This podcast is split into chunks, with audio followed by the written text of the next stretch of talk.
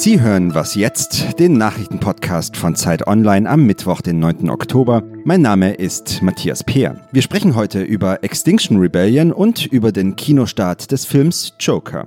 Zuerst aber die Nachrichten. US-Präsident Donald Trump hat sich auf eine Strategie im Umgang mit dem drohenden Amtsenthebungsverfahren festgelegt. Er will bei den Ermittlungen rund um die Ukraine-Affäre jegliche Kooperation mit dem Repräsentantenhaus verweigern. Das hat der Anwalt des Weißen Hauses mitgeteilt. Er wirft den Demokraten vor, ein politisch motiviertes Verfahren zu betreiben. Die Sprecherin des Repräsentantenhauses, die Demokratin Nancy Pelosi, kritisiert die Haltung der Regierung. Sie spricht von einem Recht rechtswidrigen Versuch, die Wahrheit unter Verschluss zu halten.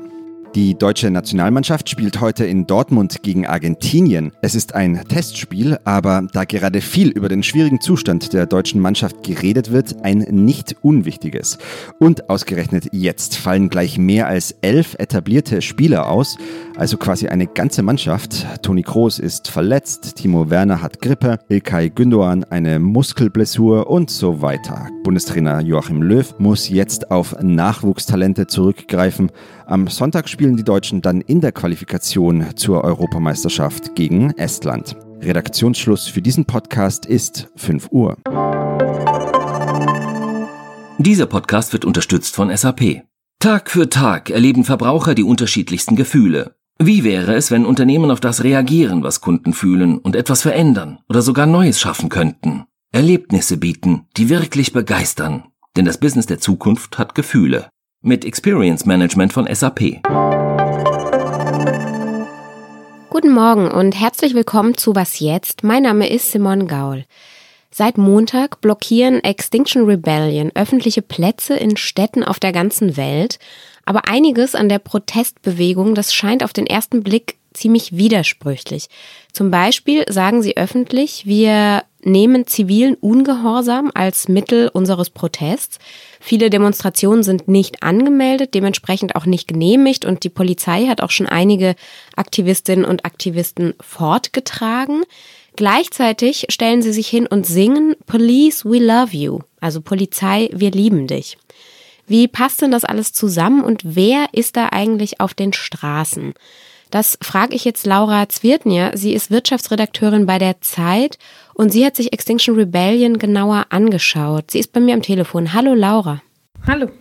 Extinction Rebellion sind irgendwie viel schwerer greifbar als jetzt so Fridays for Future oder sowas.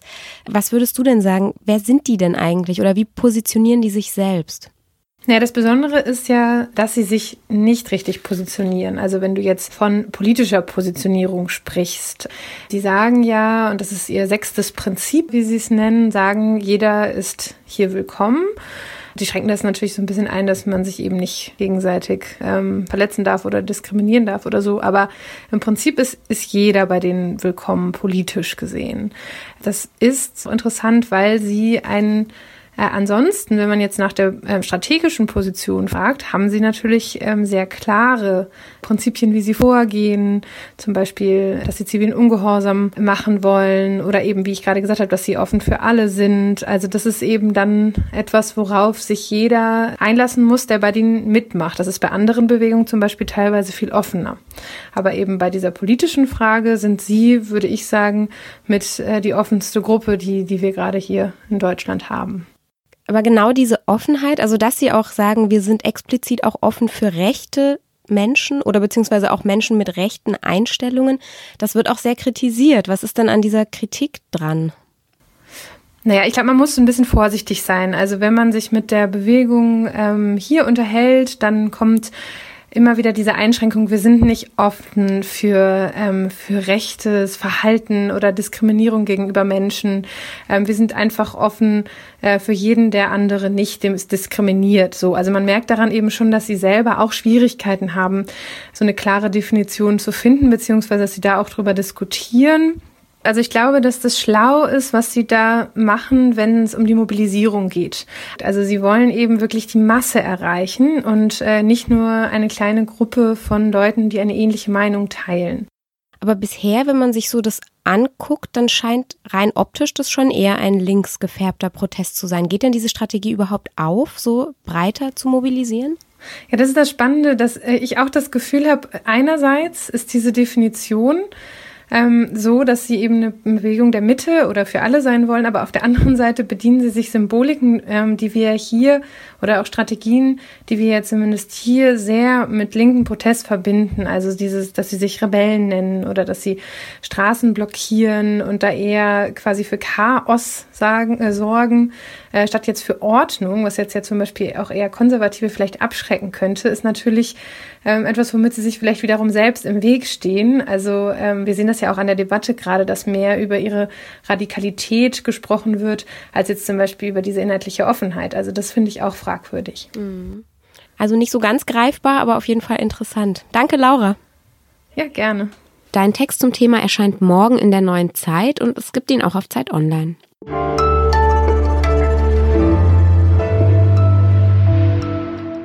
Und sonst so? Die Macher der amerikanischen Zeichentrickserie South Park haben sich mit der chinesischen Zensur angelegt. In der neuesten Folge nämlich hat Stan, das ist einer der Charaktere der Serie, eine Band. Und über diese Band soll ein Film gedreht werden. Der muss allerdings immer wieder umgeschrieben werden, damit er auch den chinesischen Standards entspricht und in China gezeigt werden kann. Randy, auch ein anderer Charakter aus der Serie, reist unterdessen nach China und will dort Marihuana verkaufen.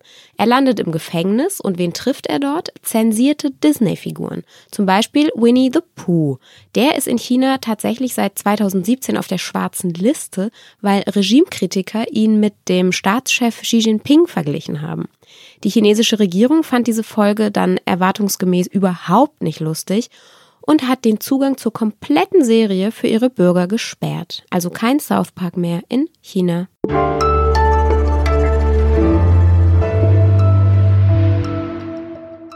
In den USA ist gerade der Film Joker angelaufen. Der erzählt mal wieder die Geschichte von Joker, dem Batman-Bösewicht. Und in diesem Fall geht es um die Background Story. Also wie der psychisch erkrankte, sozial schwer gebeutelte Arthur Fleck zum Joker geworden ist. Der Film hat am Startwochenende schon mehr Geld eingespielt als jemals irgendein im Oktober gestarteter Film.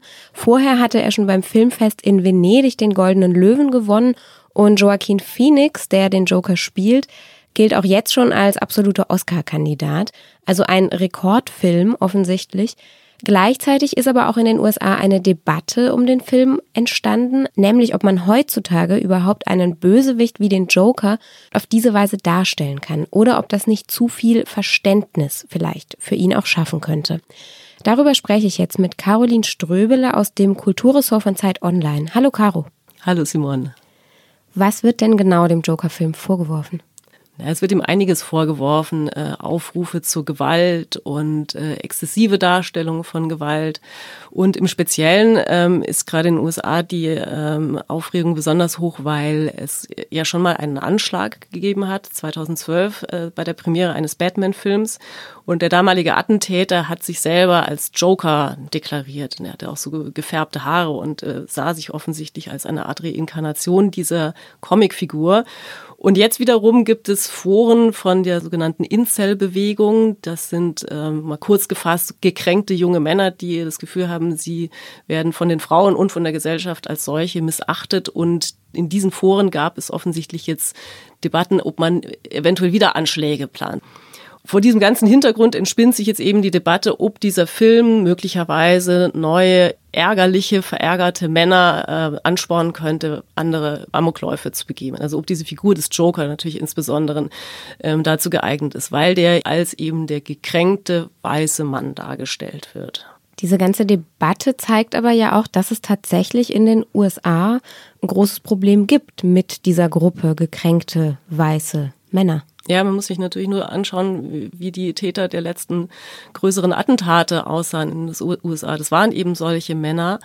Und es ist jetzt im Zusammenhang mit dem Film sehr interessant zu beobachten, dass auf einmal ein sehr gängiges Hollywood-Narrativ, nämlich das Einzelkämpfers, der von der Gesellschaft schlecht behandelt wird, der gebrochen wird, der zusammengeschlagen wird, obwohl er doch eigentlich nur sein Leben leben möchte mit seiner Familie und, und der dann damals immer mit der Waffe loszog und dann sozusagen für sich und die Seinen für Gerechtigkeit gesorgt hat, dass dieses Narrativ ja lange Jahre, Jahrzehnte völlig äh, unantastbar war. Das wurde überhaupt nicht kritisiert oder irgendwie in Frage gestellt, dass das auf einmal passiert. Also wir entschuldigen sozusagen die Taten dieses Mannes. Ist das okay heutzutage noch? Und was würdest du sagen, ist es okay, dieses Narrativ noch zu bedienen? Grundsätzlich bin ich der Meinung, man kann Geschichten erstmal erzählen, wie man möchte. Und ich finde es grundsätzlich auch sehr positiv, dass man mit so einem Film eine Kontroverse erstmal wieder entfacht, weil das ist für einen Hollywood-Film relativ selten in letzter Zeit. Und man muss natürlich auch immer mal fragen, was war denn zuerst da? Wird jetzt jemand wirklich nur zum Täter, weil er einen Film gesehen hat? Oder ist die Gewalt nicht schon viel früher da und ist das nicht gerade auch in den USA das Problem unkon des unkontrollierten Waffenzugangs? Also ich finde, diese Frage ist äh, viel dringlicher zu beantworten und wahrscheinlich auch in den USA ganz besonders. Danke, Caro. Danke, tschüss. Und in den deutschen Kinos läuft der Film dann am Donnerstag an. Das war was jetzt für heute. Schreiben Sie uns wie immer gern an wasjetzt@zeit.de. Ich sage danke fürs Zuhören und bis bald. Morgen übernimmt an dieser Stelle meine Kollegin Rita Lauter. Tschüss.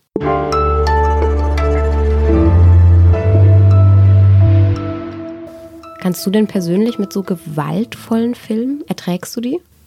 Das darf man eigentlich gar nicht sagen, aber ich halte mir schon ab und zu mal im Kino oder auch vor dem Fernseher, vor dem Rechner die Hand vor die Augen.